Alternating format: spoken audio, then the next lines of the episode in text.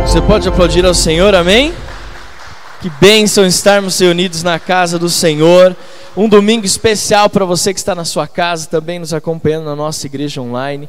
Hoje é um domingo, último domingo do mês de fevereiro. Esse ano está passando muito rápido e a nossa igreja está super ativada. Hoje está acontecendo o nosso culto Teens lá embaixo. O pessoal está ali organizando. Todo último domingo do mês é dia de culto de adolescentes e também o nosso ministério infantil ali, cheio de atividades para as nossas crianças e nós aqui servindo ao Senhor no nosso templo, no culto presencial e você aí na sua casa, em nome de Jesus. Eu estou muito feliz de podermos celebrar a Jesus hoje e encerrar uma série de mensagens chamada Diga a Eles. Olha para quem está perto do seu lado e diga assim: você precisa sempre falar às pessoas que Jesus as ama. É, nós vamos ter esse, esse, essa intenção. Por isso que a última palavra dessa série de mensagens, diga a eles, é seja intencional. Nós precisamos a nossa vida ser intencional em tudo o que nós fazemos. Mas eu quero antes de compartilhar a mensagem dizer algumas coisas importantes a respeito dessa série Diga a eles. A primeira delas é que essa série ela tem como objetivo despertar na nossa igreja o evangelismo. Nós precisamos entender que chegou um tempo onde nós precisamos falar de Jesus. Chegou um tempo onde nós precisamos compartilhar Jesus com as pessoas. Não dá mais tempo para ficarmos parados, não dá mais tempo de é, é, ficarmos ali é, quietos, inertes, paralisados. Nós precisamos falar do amor de Deus às pessoas. Nós precisamos entender que o mundo precisa saber dessa esperança que nós acabamos de ministrar aqui.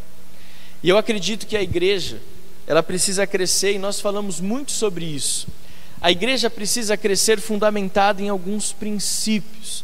E eu separei três princípios que nós, como igreja, estamos crescendo fundamentados, e eu acredito que dois deles nós já estamos trabalhando com muito mais excelência, mas esse terceiro nós precisamos aprimorar um pouco mais. O primeiro deles é o crescimento pessoal dos seus membros. A nossa igreja e o nosso objetivo como igreja é que nós possamos investir para que haja um crescimento nos seus membros, que as pessoas possam buscar e conhecer mais de Jesus para que os membros que fazem parte da nossa comunidade de fé, eles possam ter uma visão clara de quem é Jesus, não uma visão caricata, não uma visão secular, não uma visão de Jesus que é aquilo que a mídia mostra ou que a nossa herança religiosa mostra de um Jesus pendurado numa cruz, com a cabeça baixa. Nós entendemos que isso são heranças, não estamos questionando ou falando que está errado, só estamos falando que a visão que às vezes nós temos de Jesus não é certa. Então, o primeiro princípio que a igreja precisa crescer é na visão pessoal. Cada crente, cada cristão, cada homem e mulher que crê em Jesus precisa crescer é em Deus. E por isso que nós falamos muito das disciplinas espirituais, por exemplo, nós falamos muito da palavra, de lermos a palavra de Deus, de orarmos. Estamos numa campanha de 40 dias até a Páscoa de jejum e oração. Isso são as disciplinas espirituais. É por isso que a nossa igreja, muitos dos nossos membros estão envolvidos na escola de líderes renovada. Amanhã já é a segunda aula, já será a segunda aula da nossa escola homens e mulheres que estão buscando um crescimento espiritual. E a igreja está promovendo isso. Segundo, uma igreja saudável, ela cresce em pastoreio e discipulado constante. E é isso que nós fazemos nos nossos cultos, mas principalmente por meio das nossas células. É o lugar onde nós pastoreamos as pessoas, é o lugar onde nós envolvemos as pessoas no reino de Deus e cuidamos delas. Nos importamos se elas estão bem, se elas não estão bem. Mesmo online agora, nós estamos completando um ano de células online, mas ainda assim existe um cuidado, existe um zelo. O discipulado, o pastoreio, uma ligação, o, o acompanhamento, uma visita, tudo isso faz parte do processo de uma igreja saudável, pastoreio e discipulado. E o terceiro e último que eu queria falar é que toda igreja saudável, além de crescer, no, no, os membros crescem em Deus, há pastoreio e discipulado, mas uma igreja saudável é uma igreja que evangeliza. Uma igreja saudável é uma igreja que evangeliza.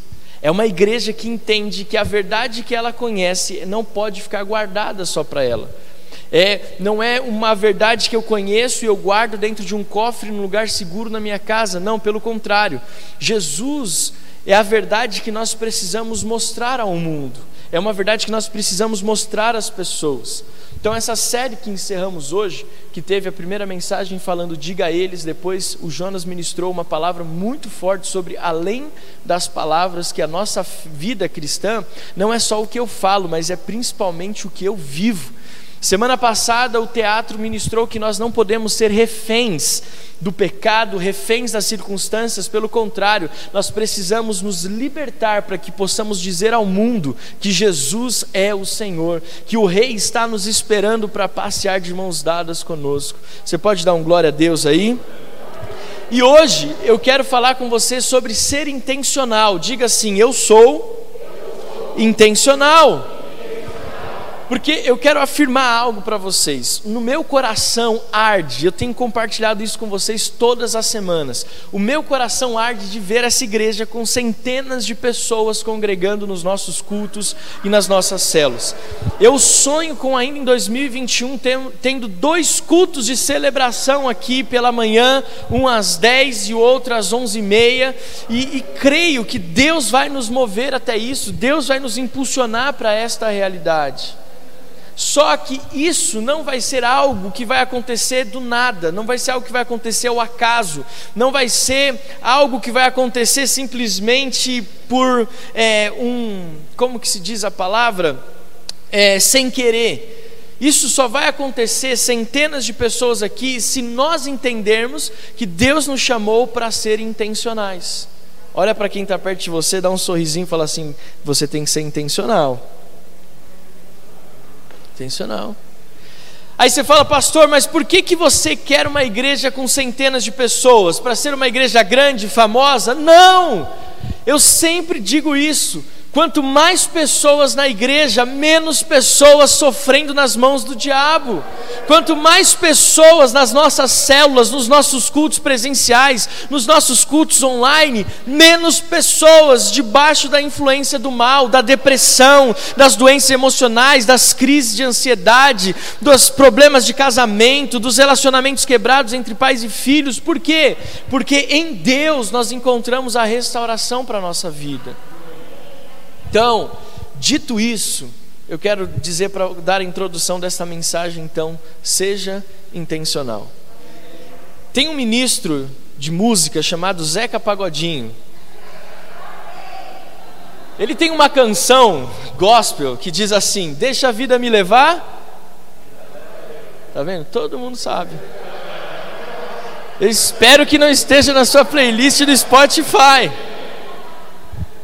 Deixa a vida me levar, a vida leva. É isso aí. Esse hino nacional tem sido o lema ou a, a base da vida de muitos homens e mulheres, cristãos e não cristãos. Deixa a vida me levar. Eu estava meditando nessa última palavra, o Senhor estava queimando no meu coração nessa última palavra, e olha só, eu fiquei, Senhor, mas tem alguma coisa errada na nossa comunicação aqui, né? Eu estou orando por uma mensagem para compartilhar na igreja, e o Senhor me coloca uma música do Zeca Pagodinho, e ele, o Espírito Santo foi ministrando, porque ele diz que, eu já ouvi muitos anos atrás um pastor falando isso, que a nossa geração, ela tomou essa música como um lema para a sua vida está sendo carregada e conduzida pelas circunstâncias externas e não tem feito muito esforço para mudar essa situação. Eu não sei se é porque nós estamos sobrecarregados ou porque nós temos uma necessidade de sermos multitarefa ou porque nós temos as pressões que nos cercam e a necessidade. Hoje a nossa geração ela tem uma necessidade de mostrar constantemente que ela é mais capacitada do que ela era ontem as pessoas, os profissionais, aqueles que estão no mercado de trabalho, aqueles que estão dentro de um casamento, a esposa que se sacrifica para mostrar todos os dias para o marido que ela era melhor do que ontem, o marido que de todas as formas mostra para a esposa que ele está tentando melhorar, os filhos, os pais, dentro da empresa, você tem que mostrar para o seu chefe que você faz o relatório mais rápido do que você fazia antes, que você é mais produtivo do que você era antes, aí você se enfia em cursos e faz tantas coisas, aí chega uma hora que essa necessidade de mostrarmos sempre que somos melhores do que ontem, de que nós somos capazes de resolver problemas, isso chega uma hora que sobrecarrega as pessoas. Você já parou para pensar que à medida que nós estamos tentando mostrar ao mundo que somos melhores do que éramos antes, também é à medida que crescem as doenças emocionais? Já parou para refletir nisso? Porque existe um, uma sobrecarga, existe um peso desnecessário que colocamos sobre os nossos ombros. E aí o que, que acontece? Quando nós chegamos no limite, de tentar controlar todas as áreas da nossa vida, de tentar ter na rédea todas as situações que nos envolvem, chega uma hora que a gente explode, sim ou não? Aquele filme O Dia de Fúria, já assistiu aquele? Porque você consegue, eu consigo, é, maquiar o que realmente eu estou vivendo por um certo período de tempo, mas não por muito tempo. E chega uma hora que as pessoas elas explodem, elas têm um pico. Querido, como pastor, infelizmente eu vejo isso acontecendo constantemente. As pessoas que num domingo estão super bem, no outro elas ligam, pastor, eu preciso conversar porque eu não aguento mais. Ontem mesmo, à tarde, nós temos células à tarde aqui da Cantareira, mas temos muitas células da sede também. Uma moça, pastor, ore por mim, porque eu acabei de receber uma ligação que uma moça da minha célula, ela está tentando tirar a própria vida. Eu estou correndo para lá para tentar fazer alguma coisa, para ajudar de alguma forma. E eu perguntei, mas o que aconteceu? Não, estava tudo bem, de repente parece que ela puf, ficou, surtou. Graças a Deus está tudo bem, tá, pessoal? Mas eu estou mostrando para você. Todo mundo prendeu o ar agora, fica todo mundo sem respirar. Mas eu estou mostrando para vocês que muitas vezes nós chega, chega uma hora da nossa vida que a gente explode, a gente não consegue, porque a gente tenta controlar tudo na nossa vida. Aí sabe o que acontece? Quando a gente explode, a gente entra nessa canção. Eu já tentei controlar tanto a minha vida que agora quer saber do que acontecer, pode acontecer. Deixa a vida me levar, vida leva eu. Vocês estão com medo de cantar? Não precisa ter medo, não, gente. Pode ficar tranquilo.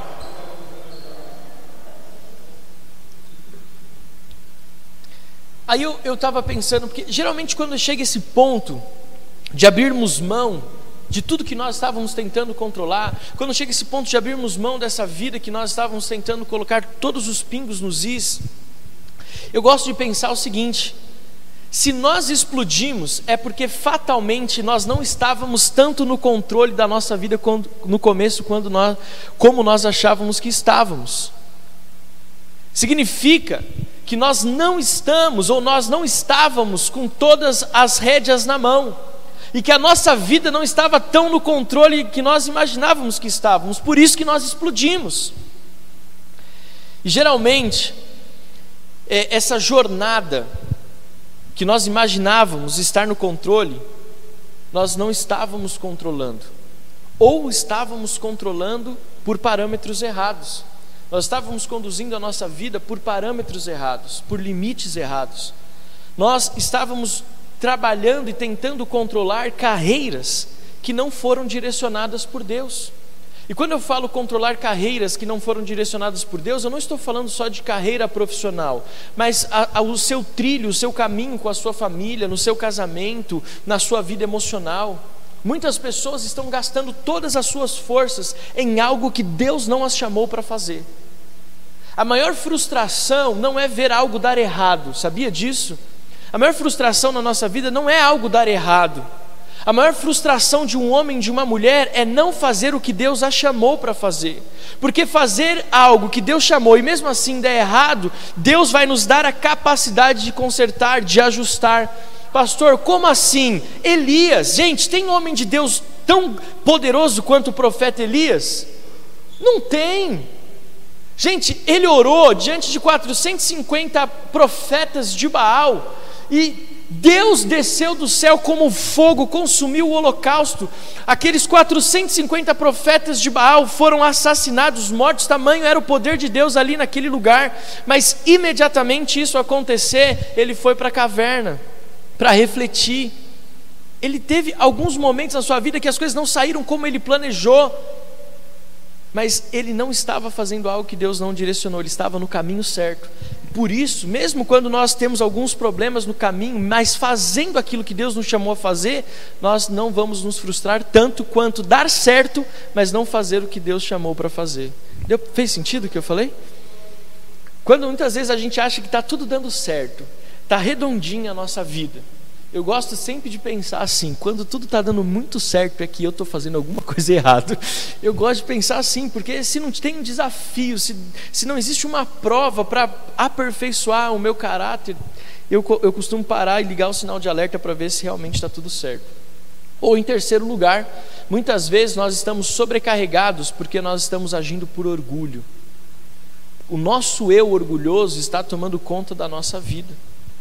E tantos outros que nós mesmos é, podemos dizer que são o caminho para explodirmos, o caminho para nos sentirmos sobrecarregados, mas muitas vezes, como eu falei, o grande desafio é que nós não somos dirigidos pelo Espírito Santo, ou não buscamos o Espírito Santo para todas as direções da nossa vida. Eu costumo brincar, e quando eu pastoreava jovens, eu falava muito isso. Eu falava, você tem que orar e pedir direção até pelo que você vai almoçar. Porque vai que você vai pedir alguma comida que está estragada, depois você vai ter que passar um problema de intoxicação alimentar. Então sempre peça a Deus aonde você vai e o que você vai comer. Peça a direção do Espírito Santo para tudo. Biblicamente falando, nunca foi, e esse é o que eu queria falar com você também nessa introdução. Biblicamente nunca foi sobre o muito fazer. Sabia disso? Mas sempre em ser assertivo à luz da palavra. Quem está estudando na ELR vai ter uma matéria chamada Relações Interpessoais. Nós vamos falar sobre os quatro estilos relacionais. E um deles, e o mais correto, é o assertivo. Nós precisamos ser assertivos. O que é ser assertivo? É saber exatamente o que eu tenho que fazer na hora que eu tenho que fazer e a maneira como eu tenho que fazer.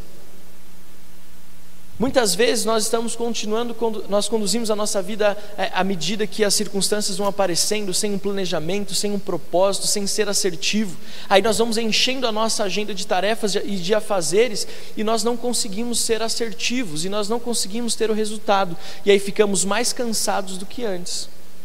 Então, eu estou falando tudo isso pelo seguinte: ser intencional, que é o tema dessa mensagem, requer de nós saber como conduzir a nossa vida de forma assertiva e correta aos olhos de Deus. Não tem como eu falar para você, vamos ser intencionais no evangelismo, sem que antes eu e você tenhamos o controle da nossa vida, o governo da nossa vida, sendo assertivo naquilo que estamos fazendo. Pastor, mas espera aí, eu sou servo, que negócio é esse de governo? Quem governa a minha vida é Deus. Mas até para que Deus possa governar a nossa vida, antes mesmo nós precisamos tomar o controle da nossa história. Porque se Deus, senão Deus não tem aonde trabalhar. E biblicamente falando, quando nós olhamos para a palavra de Deus, para as sagradas escrituras, preste atenção você que está em casa também. A Bíblia fala, principalmente a partir dos evangelhos, a respeito de uma autoridade que nos foi delegada. Apocalipse 1,6, olha só, não sou eu que estou falando. Apocalipse 1,6 diz: E nos constituiu reino, em algumas versões, reis, e nos constituiu reino, sacerdotes para o seu Deus e Pai, e a Ele a glória e o domínio para todos sempre. Amém. O que, que a palavra de Deus está dizendo? Que Deus nos constituiu reis e sacerdotes. Qual é a maior característica de um rei? Quem pode me dizer? O rei, ele domina, o rei, ele governa, ele tem autoridade. O que Deus está falando? Eu dei à igreja, aos meus filhos, governo, eu dei aos meus filhos autoridade. 2 Coríntios capítulo 5, versículos 19 e 20 a saber que Deus estava em Cristo reconciliando consigo o mundo, não levando em conta os pecados dos seres humanos e não confiando a palavra da reconciliação, e nos confiando a palavra da reconciliação, perdão. Versículo 20: Portanto, somos embaixadores em nome de quem? De Cristo. Olha só o que a palavra diz, como se Deus exortasse por meio de nós. Em nome de Cristo, pois pedimos que vocês se reconciliem com Deus. Você sabe qual é o papel de um embaixador? Por exemplo, vamos pegar, uh, se você já foi na embaixada dos Estados Unidos, ou se você já foi em alguma embaixada, aquele lugar, ele é solo daquele país. Se você vai tirar o seu visto lá para viajar para os Estados Unidos, você, ao mo momento que você entra na embaixada dos Estados Unidos, as leis que regem aquele, aquele lugar não são as leis brasileiras, são as leis norte-americanas. Você está em solo americano, pisando naquele lugar. E existe dentro daquele lugar, daquela estrutura, um embaixador. Aquele embaixador, ele é a voz daquele país na nação. Então, se nós temos alguma tratativa, passa primeiro pelo embaixador daquele que foi enviado para aquele país. Ou seja, ele tem ali toda a autoridade, mesmo estando em um lugar estranho. Nós já sabemos que nós não somos daqui, nós somos do céu, nós somos cidadãos, cidadãos celestiais, celestiais. Nós somos cidadãos dos céus, nós estamos aqui, e Paulo, falando à igreja de Corinto, diz: não se esqueçam que vocês são embaixadores, vocês não, estão, não são desse mundo, vocês são do reino de Deus, mas vocês têm aqui na terra toda a autoridade, toda a autoridade para tomar decisões então nós temos, eu quero que você, nessa introdução, que você entenda sobre governo. Existe um governo sobre os seus ombros. Nós usamos muito esse texto do profeta Isaías: um filho se vos deu, o menino nos nasceu, um filho se vos deu, o governo estava sobre os seus ombros. Nós usamos muito esse texto no Natal, mas a Bíblia fala que nós somos a imagem e semelhança de Deus Pai, Deus Filho, Deus Espírito Santo, e o próprio Jesus disse que toda autoridade nos foi confiada por Ele. Significa que o governo que estava sobre Ele também está sobre nós. Eu quero que você entenda nessa introdução que para sermos intencionais, primeiro precisamos assumir a posição que nos foi dada por Deus de embaixadores, de governantes, de rei, de sacerdote, homens e mulheres que têm autoridade aqui na terra para governar governar o mundo, mas a começar pela sua própria vida. Não são as circunstâncias externas que determinam quem eu ou você somos, não são as palavras de maldição que você recebeu quando criança que determinam a sua história. Não é porque o seu pai te abandonou, a sua mãe te abandonou, porque você foi traído ou traída, que você perdeu a sua autoridade. Não, você ainda tem autoridade, você ainda tem governo para determinar o curso da sua vida em Deus. Olha para quem está do seu lado e fala assim: você tem uma cara de governo. Mas não é governo político, não. Não é nem esquerda, nem direita, é nem Lula, nem Bolsonaro. É um governo celestial, amém? Senão vai falar que o pastor está falando de política aí, né? Não é nada disso. Então eu quero lembrar que eu e você somos filhos de Deus. E nos foi confiado esse título. Fala de governo, fala de posição, fala de postura. Sabe, postura, posição. Esta semana eu tive com o prefeito aqui da cidade. E sexta-feira nós recebemos aqui a primeira dama e uma vereadora da cidade. Nós estamos tentando viabilizar e se tudo der certo, nós vamos começar logo logo a atender as, a comunidade no nosso consultório odontológico aqui. Mas sabe o que foi interessante? Eu cheguei lá na prefeitura, falei, olha, o prefeito marcou um horário conosco, eu sou pastor. Ah, não, espere aí que a gente já vai receber. O senhor quer o café, quer uma água, tudo? Não, estou tranquilo, estou só esperando.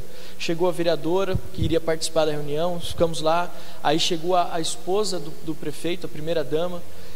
Lá, tudo bem? Ô pastor Alex, que bom te conhecer, saber que tem um projeto que nós podemos desenvolver e que a gente pode servir a cidade, a comunidade. A gente sempre falou sobre isso, a igreja como uma ponte para a comunidade. Mas foi interessante que nós sentamos lá e a primeira coisa que me chamou a atenção Enquanto eu esperava para ser atendido, muitas pessoas chegaram no balcão para falar com, para tentar falar com o prefeito. E todas elas estavam querendo pedir algo para o prefeito. Nós estávamos ali com uma diferença gritante. Nós não queríamos nada dele. Nós tínhamos algo para oferecer. Você entende o que é a diferença de governo e de autoridade? Entramos na sala, conversamos, foi uma, uma conversa bem agradável.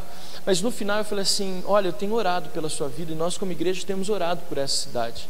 E eu não posso terminar essa, essa reunião sem orar pelo Senhor. Sabe o que ele fez?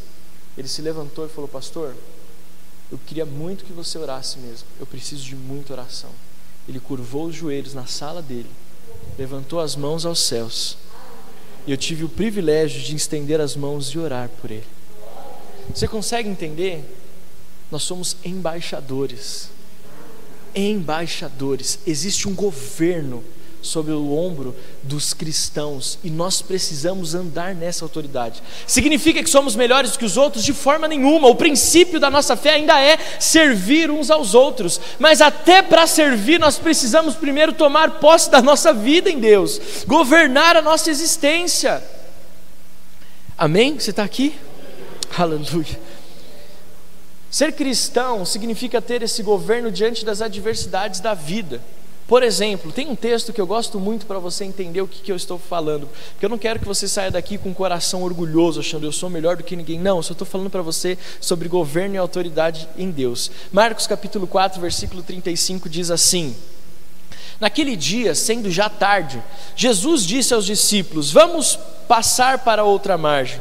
E eles, despedindo a multidão, o levaram assim como estava, no barco e os outros barcos o seguiam. Ora, levantou-se grande temporal de vento, e as ondas se arremessavam contra o barco, de modo que o mesmo já estava se enchendo de água. E Jesus estava na polpa, dormindo sobre o travesseiro. Os discípulos o acordaram e lhe disseram: Mestre, o Senhor não se importa que pereçamos? E ele, despertando, repreendeu o vento e disse ao mar: Acalma-se, fique quieto. O vento se aquietou e tudo ficou bem calmo. Então Jesus lhes perguntou: Por que vocês são tão medrosos? Por que, que vocês estão tão descompensados? Por que vocês estão tão descontrolados? Por que, que vocês estão explodindo quando não precisa explodir? Por que, que vocês estão entregando o controle da vida de vocês para uma tempestade? Isso não é necessário. Por que vocês estão tão medrosos? Como que anda? Como que ainda não tem fé? Como que ainda não se posicionam em governo? Versículo, é, versículo 41. E eles, possuídos de grande temor, diziam uns aos outros: Governo, quem é este que até o vento e o mar lhe obedece? Deu para entender? Governo Governo, querido, não significa que você não vai enfrentar tribulações, mas que você entende o como lidar com as tempestades, como lidar com as crises familiares, como lidar com a enfermidade. Postura. Somos servos, mas isso não significa que não devemos andar com governo, com autoridade. E outra, para encerrar a introdução mais longa da minha história, não é o governo do eu, não é o governo do eu mas o governo do céu sendo estabelecido na minha vida de uma forma intencional. Amém? Vamos ficar de pé para a gente orar? Mas não vai passar da uma e meia, fica tranquilo. A você que está na sua casa, fica de pé também. Deu para entender essa introdução? Porque não tem como sermos intencionais sem antes dominarmos a nossa vida que nós temos que olhar no espelho e saber que somos filhos de Deus. Nós temos que olhar no espelho e saber que Deus nos deu autoridade para dizer depressão saia. Nós temos autoridade para dizer medo vá embora. Nós temos autoridade para dizer casamento seja restaurado. Existe essa autoridade. Jesus disse ao vento e ao mar: acalme-se, fique quieto. Isso imediatamente aconteceu. Vamos orar, Senhor, nós pedimos, Pai para que essa mensagem possa produzir fruto em nós. Eu sei que quando falamos de governo e autoridade, isso pode soar um pouco contraditório às Sagradas Escrituras que nos fala em servir, mas nós precisamos restaurar a igreja, os cristãos, no que diz respeito à autoridade que foi delegada. Quando nós olhamos o Evangelho de Mateus, capítulo 28, diz: Toda autoridade me foi dada, e Jesus confia essa autoridade à igreja para irmos e fazermos discípulos. Deus quer esta palavra de hoje, desse domingo, último domingo de fevereiro de 2021, possa mudar a nossa vida e nos impulsionar a sermos evangelistas evangelistas, a sermos intencionais na nossa fé. Nós pedimos isso, Pai, e oramos para que esta palavra transforme a nossa vida de dentro para fora, em nome de Jesus. Amém. Você pode aplaudir ao Senhor? Pode se assentar. Você que está na sua casa, pode se assentar também, fique à vontade. Você está em casa, afinal de contas. Eu quero ler com vocês um texto, Lucas capítulo 10, versículo 1 em diante. Lucas capítulo 10, versículos 1 em diante, diz assim: E depois disto, designou o Senhor ainda outros setenta, e mandou-os adiante da sua face, de dois em dois, a todas as cidades e lugares onde ele havia de ir. Esse primeiro versículo ele nos revela muito sobre a visão de Deus de intencionalidade. Você conhece essa passagem de Lucas, capítulo 10, versículos de 1 a 9? É quando Jesus envia os 70. É quando Jesus prepara os seus discípulos e prepara os 70 para que eles possam pregar o reino de Deus. Existem algumas características marcantes nessa passagem do, do, Evangelho de Lucas. Primeiro, porque ele fala e aqui ele afirma: o reino de Deus está próximo. A maior mensagem que esses 70 carregavam, além das curas e milagres, não era a mensagem de que o reino de Deus estava próximo. Algumas pessoas confundem essa expressão de Jesus, o reino de Deus está próximo, com questão cronológica, de tempo. O reino de Deus, em fração de tempo, está próximo, mas não era isso que Jesus estava falando. Ele estava falando de próximo, de proximidade. O reino de Deus está tão próximo que vocês podem fazer parte dele. Eu já falei sobre isso numa mensagem aqui. O reino de Deus está próximo de vocês, não próximo que ele vai virar em dois mil anos, três mil anos, não é isso. Embora eu acho que agora, cronologicamente, Jesus está na porta. Eu acho que ele já até está dando um tchauzinho para Deus. Estou indo lá, já volto. Eu, eu, eu, como pastor, com tudo que nós temos visto, eu acredito que chegou a hora. Inclusive com a igreja na internet agora sendo pregada para todos os lugares. Mas não é o tema da mensagem, ela não é escatológica, amém? Então, olha só, e depois disso designou o Senhor ainda outros setenta e mandou-os adiante da sua face de dois em dois, a todas as cidades e lugares aonde ele ia passar. Esse Jesus era esperto. Ele, ele era esperto. Olha só o que Jesus fez, como ele era intencional. Jesus pensou: eu tenho um ministério, então o que, que eu vou fazer? Eu vou mandar um grupo de, de, de pessoas ali, para eles começarem uma vigília e uns louvores, para que quando eu chegar, o reino de Deus já tenha sido proclamado e o trabalho que eu tenho para desempenhar seja muito mais efetivo. Conseguiu entender? Em outras palavras, Jesus está falando assim: Sandra, Renata, vocês vão ali para Vila Albertina, começa uma célula ali que eu estou indo. Jesus, ele não faz nada por acaso. Esses 70, porque a gente só fica parado no que eles foram enviados, mas esquece de, dizer, de entender que Jesus falou: olha, eu vou para muitos lugares, mas antes que eu chegue lá, eu estou enviando vocês para dizer o seguinte: o reino de Deus está próximo. Meu Deus, eu estou aqui on fire, porque isso é poderoso demais. É poderoso demais. E ele continua e dizia-lhes: Grande é em verdade a seara, mas os obreiros são poucos. Rogai, pois, ao Senhor da seara que envie obreiros para a sua seara. Ide, eis que vos mando como cordeiros ao meio dos lobos. Não leveis bolsa, nem alforge, nem alparcas, e a ninguém saudeis pelo caminho. E em qualquer casa onde entrardes, dizei primeiro: paz seja nesta casa. E ali, se houver algum filho de paz, repousará sobre ele a vossa paz, e se não, voltará para vós. E ficai na mesma casa, olha lá a célula, comendo, isso não tem mais célula do que isso. Ficar na mesma casa, comendo e bebendo, é célula do que eles tiverem, pois digno é o obreiro do seu salário. Não andeis de casa em casa, e em qualquer cidade que entrares e vos receberem, comei do que for oferecido. Curai os enfermos que nela houver e dizei-lhes: É chegado a vós o reino de Deus. Ser intencional é a consequência da autoridade e governo de Deus que está sobre os nossos ombros. Quando nós recebemos e entendemos essa autoridade, nós começamos a ser intencionais. Nós precisamos ser intencionais em tudo o que fazemos com o propósito de cumprir os propósitos de Deus em nossa geração. Então, tudo na nossa vida, em tudo que nós fizermos, nós precisamos ser nós precisamos ser intencionais. Aí na sua casa, precisamos ser quem está na sua casa, mas vocês vão estar em casa à tarde assistindo de novo, não tem problema.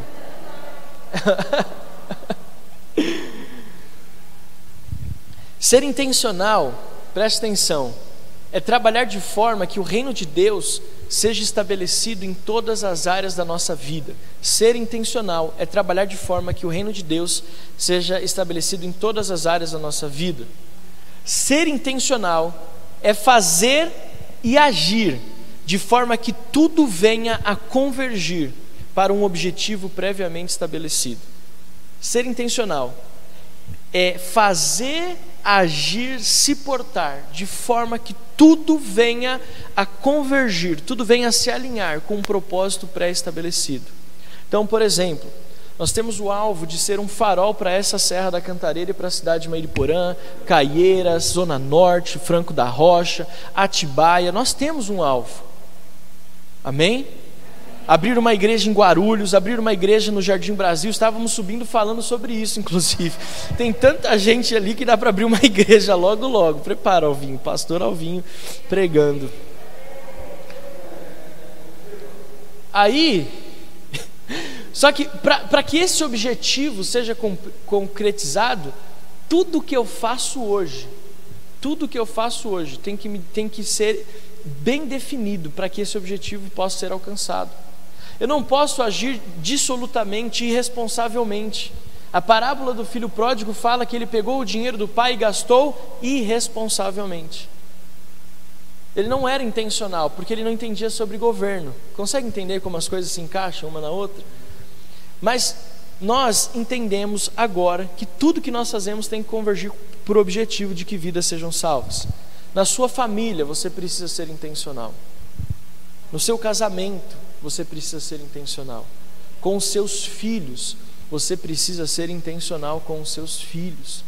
Com, na sua vida profissional, você tem que saber exatamente onde você quer chegar e o que, que você vai fazer para chegar lá, ser intencional. Não existe, gente, deixa, posso falar uma coisa assim para vocês? Não existe sorte, certo? Não existe. O que existe é o favor de Deus em, em, em, relação à nossa vida. Isso existe, o favor de Deus em relação à nossa vida. Então, se você quer ter uma vida de sucesso em qualquer área, nós precisamos buscar o favor de Deus e nos posicionar de forma que Deus possa agir em nossa vida. Então, se eu quero uma vida profissional saudável, eu preciso ter me preparar para isso. Se eu quero ter uma família saudável, um casamento saudável, eu preciso ser intencional. Eu preciso ouvir o que fala sobre casamento, eu preciso ouvir o que fala sobre família, eu preciso orar com a minha família, eu preciso orar com a minha esposa, com os meus filhos. Academicamente, eu preciso ser intencional, financeiramente.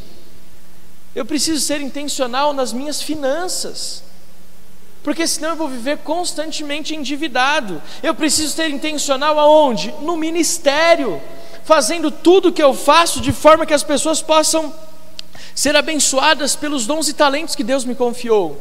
Mas por último, que eu quero encerrar, que é o tema dessa mensagem, nós precisamos ser intencionais no evangelismo.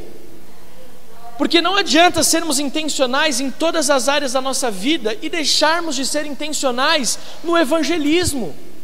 Nós precisamos, nós temos que nos esforçar para que o evangelismo, para que nós possamos ganhar vidas para Jesus. Nós não podemos passar um dia sequer sem falarmos do amor de Deus. Não podemos passar um dia sequer sem falarmos de Jesus às pessoas. Nós temos que acordar de manhã e ser intencionais. Hoje eu vou falar de Jesus para o meu chefe, hoje eu vou falar de Jesus para o meu cunhado, hoje eu vou falar de Jesus para o motorista do ônibus, hoje eu vou falar de Jesus para o motorista do Uber, hoje eu vou falar de Jesus para o porteiro do meu prédio. Eu vou falar de Jesus. Eles têm que saber que existe uma verdade que pode transformar a vida deles. Eu não posso guardar isso para mim, eu preciso ser intencional intencional. Olha para quem está perto de você e diga assim: seja intencional no evangelismo. Em tudo que nós fazemos, um cristão precisa saber que tudo que envolve a sua vida tem o objetivo de apresentar o reino de Deus. Suas escolhas, eu já estou encerrando, suas escolhas irão contribuir ou não para que pessoas se entreguem a Jesus, sabia disso? Por exemplo, quando você está no seu trabalho, você vai almoçar com seus amigos do trabalho. Aquela decisão de orar ou não orar ali vai determinar se aquelas pessoas vão ou não encontrar Jesus. Adriana, ela é uma evangelista nata. E ela, na empresa que ela trabalha, ela tomou a decisão: eu não vou esconder a minha fé. Se eu almoço em casa antes de orar, eu vou almoçar também quando eu sair para trabalhar com as pessoas do trabalho. Então ela chegava na mesa lá no almoço e falava assim: é, vocês me permitem, eu tenho uma, um costume de orar e abençoar o alimento antes de comer. E as pessoas não se sentiram constrangidas, elas falaram: não, pode, ore por todos nós. E ela começou a orar, então, antes de almoçar, nos restaurantes, publicamente. Eu me lembro que nós, querido, quando saímos com a galera da igreja, agora já não tenho mais esse tempo, mas na minha época era por Habibs depois do culto, né? Muitos de vocês nem pegaram essa época, agora vocês são só gourmet, Paris 6, é, churrasca, enfim, mas na minha época era 19 centavos a esfirra de carne, eu ia com um real no bolso e ainda comia cinco. Mas, é, a gente chegava nos restaurantes, e não importa quantas pessoas eram, nós orávamos, e fazemos isso até hoje. Às vezes a gente chegava, sei lá, 20, 30 pessoas, e a gente parava para orar no restaurante, todo mundo parava para olhar. Mas a gente não fazia escarcel, a gente não fazia nada para constranger ninguém, a gente fazia em amor. E as pessoas, os garçons, algumas pessoas de outras mesas chegavam e falavam assim: gente, isso que vocês estão fazendo é lindo. Eu me lembro que teve uma menina que ela veio de uma outra igreja e começou a congregar na nossa, e toda vez que a gente orava, ela chorava na mesa. Ela falou assim: Meu Deus, como isso é lindo! Como eu queria ter vivido isso antes. Uma coisa tão simples. Mas voltando aqui a Adriana, evangelismo, ser intencional. E ela orando ali, orando, orando. As pessoas começaram a ver Jesus e começaram a, a, a, a querer saber sobre Jesus. Resultado: uma simples atitude intencional de orar antes do almoço fez com que uma, uma pessoa daquela, daquela, daquela empresa, dentre as outras que já trabalham lá, se convertesse, fosse liberta do vício do cigarro e mesmo depois que a Adriana teve que sair da empresa, as pessoas continuam com essa prática, até as que não são crentes, de orar antes de almoçar. Olha para quem está do seu lado e diga assim: seja intencional. Seja intencional. Seja intencional. Sua carreira profissional, seu casamento, seu vínculo com uma igreja local, tudo isso nos, nos diz respeito, não diz respeito apenas a você, desculpa, toda a nossa vida, a nossa igreja local, os nossos vínculos, a nossa carreira, o nosso casamento, não diz respeito só a nós. A faculdade que você faz, a empresa que você trabalha, a empresa que você tem, a, a empresa que você lidera, a, a, as pessoas que estão debaixo da sua cobertura, a sua família, tudo, tudo isso não diz respeito só a você, mas às pessoas que você vai encontrar pelo caminho. Sabia disso? Porque às vezes a gente acha que a nossa vida profissional diz respeito a somente a nós. Não, você está naquela empresa para ser um farol, uma luz a brilhar, como diz o Evangelho de Mateus, capítulo 5. Como pastor, o meu sonho é que a nossa igreja inteira se mova de forma que ela saiba onde está, o que está fazendo e a forma com o que faz. E, te, e saiba que tudo isso tem a ver com levar pessoas a Cristo. Quando uma moça aqui de Mairiporã foi participar do Masterchef, vocês lembram que nós gravamos um vídeo da Deise Paparoto falando para ela: Olha, Marceli, nós estamos aqui é, orando por você, a minha igreja está aí em Mairiporã também. E, gente, aquela mulher ficou tão feliz. Esse vídeo circulou em tudo que é perfil da cidade de Mairiporã. Essa moça, até depois, ela, é, ela ganhou uma, é, uma medalha de honra da cidade de Mairiporã. Foi um negócio muito legal. Aí depois de muito tempo, e ela, eu, eu consegui me encontrar pessoalmente com ela. Eu fui almoçar no restaurante dela aqui em Mariporã, muito legal por sinal. Aí eu cheguei lá, almocei e tal. Aí no final eu falei: Senhor Marceli, tudo bem? Ela, tudo bem. Ela ficou me olhando assim. Aí, tira a máscara. Eu tirei a máscara. Ela falou: ah! Eu falei assim: tudo bem, eu sou o pastor Alex. Eu não acredito que é você. Eu não acredito. Eu acompanho, eu, desde aquele vídeo eu acompanho os cultos online porque eu não posso ir de manhã por causa do horário do restaurante. Intencional. Eu pude conversar com ela, liguei para a Deise no vídeo, ela ficou emocionada, e a gente conversou, e ela falou assim: Pastor, deixa eu te falar algo, vem aqui, vem aqui. Ela pegou na minha mão, me levou num salão, dentro do restaurante dela. um espaço que deve caber umas 250, 300 pessoas. E ela falou assim: Pastor, Marceli, se você estiver ouvindo, a gente precisa marcar logo esse culto. Ela falou assim: Vocês fariam um culto aqui no meu restaurante algum dia? Querido, tem palco, tem som, tem estrutura. Eu falei: Mas é para já. Mas lá atrás, uma única atitude fez a diferença hoje. Ser intencional. Está aqui comigo? Olha para quem está do seu lado e fala assim: você está com uma carinha. Nós devemos ser intencionais no evangelismo. Ser intencional é fazer e agir de forma que tudo venha a convergir para o objetivo previamente estabelecido. Trabalhar de forma que as nossas ações levem pessoas a Jesus. Você pode usar tudo, todas as áreas da sua vida para ganhar pessoas. O seu testemunho, no seu trabalho, na sua empresa, tudo que está acontecendo na sua vida, tudo pode convergir para que pessoas sejam salvas. Jesus era intencional, gente. Ele, ele enviou os discípulos para os lugares onde ele iria, para que quando ele chegasse lá, o reino de Deus já estivesse sido anunciado e ele precisasse, precisasse apenas se manifestar para que aquelas vidas fossem transformadas. É como se a gente pegasse uma célula e colocasse em cada bairro desse, dessa cidade, em cada canto dessa serra, anunciando o reino de Deus com intencionalidade. Nada é aleatório, diga assim: nada é aleatório. Nada é aleatório. Não existe isso no reino de Deus. O reino de Deus não é aleatório, é intencional intencional. E ganhar vida para Jesus, ver a igreja crescendo, não é obra do acaso, é a resposta de um Deus intencional a uma igreja intencional. Vamos ficar de pé para nós orarmos em nome de Jesus. E eu quero que essa chama do Espírito possa aquecer o seu coração hoje. E eu coloquei aqui algumas questões de como sermos intencionais. Primeiro, não seja chato. No céu, eu vou te contar um segredo porque você tem que ir para o céu. No céu não tem gente chata. Gente chata tem aqui, mas no céu não vai ter ninguém chato. Sabia disso? Aleluias! Glória a Deus! Senhor é bom. Então olha para quem está do seu lado assim, se essa pessoa está aqui hoje é porque ela é legal, porque ela vai para o céu junto com você, amém?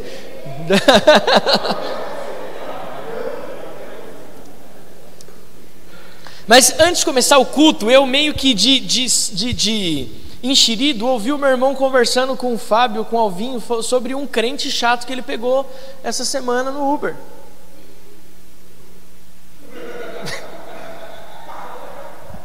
Nós, como cristãos, somos a luz do mundo e o sal da terra. Gente, nós, nós temos que entender que, que nós temos que ser, sabe, a gente não pode ser legalista, a gente tem que entender que nós fomos feitos para amar pessoas. Você não vai ver na Bíblia Jesus constrangendo ninguém de forma pejorativa. Ele sempre fazia em amor e as pessoas eram atraídas a isso. A igreja hoje precisa ser mais parecida com Jesus, sabe? Aproximar mais as pessoas do reino. Não, não, não, a nossa fé não pode ser motivo de afastamento, mas de aproximação. Segundo, estabeleça princípios em suas ações para que a luz de Cristo possa resplandecer sobre a escuridão. O que é estabelecer princípios para suas ações? Quando eu me converti, tinha uma pulseira escrito o que JF, o que Jesus faria. Aqueles que são mais antigos lembram disso, amém? Quem lembra do que Jesus faria? Todo mundo queria essa pulseira. E a ideia dessa pulseira é assim: no meu lugar, o que faria Jesus? Como Jesus reagiria a essa situação? Como Jesus reagiria àquele irmãozinho corintiano? Como? Como Jesus reagiria àquele irmãozinho corintiano que não ganhou nada esse ano? E nem ajudou em nada no final. Podia ter deixado os caras fazer um gol e nem isso conseguiu fazer. Mas vamos voltar aqui. Crente, aleluia. Esquece. O que Jesus faria? Trazer princípio para as nossas ações é agir como Jesus agiria. O que Jesus falaria? Como Jesus reagiria? Essa semana eu fiz uma reunião e foi muito engraçado. Depois do final da reunião, algumas duas ou três pessoas me mandaram uma mensagem no particular falando: Pastor do céu, Eu queria ter essa, esse domínio próprio. Senhor da glória. Porque aconteceu uma situação ali no meio da reunião que eu respirei fundo. Adriano olhou para mim e falou: Agora eu quero ver se ele está transformado mesmo. E aí eu respondi com: Eu, eu Senhor, o que, que o Senhor faria? E eu só respondi assim: Poxa, me perdoa. Eu poderia ter sido melhor com você nessa situação. Porque não adianta nada a gente querer ganhar uma discussão, a gente precisa estabelecer o reino. O reino por si só, ele domina sobre as outras coisas. É por isso que a palavra de Deus diz: onde a luz brilha, as trevas se dissipam.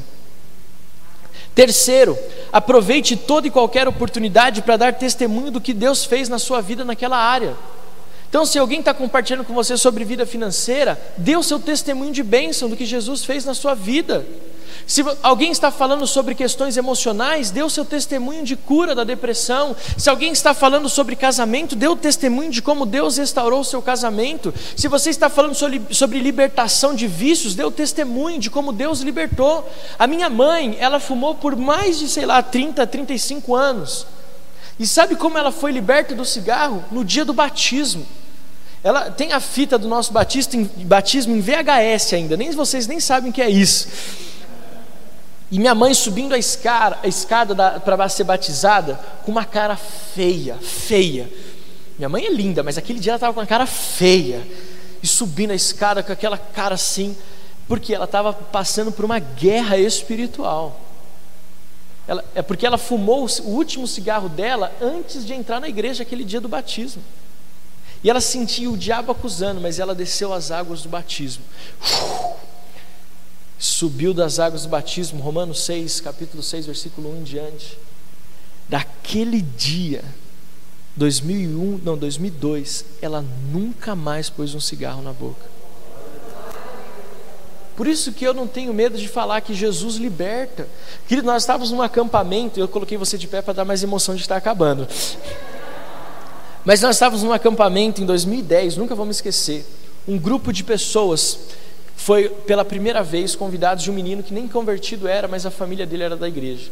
Eles foram com todo tipo de droga que você pode imaginar para aquele acampamento: maconha, cocaína, lança, tudo que você pode imaginar de droga.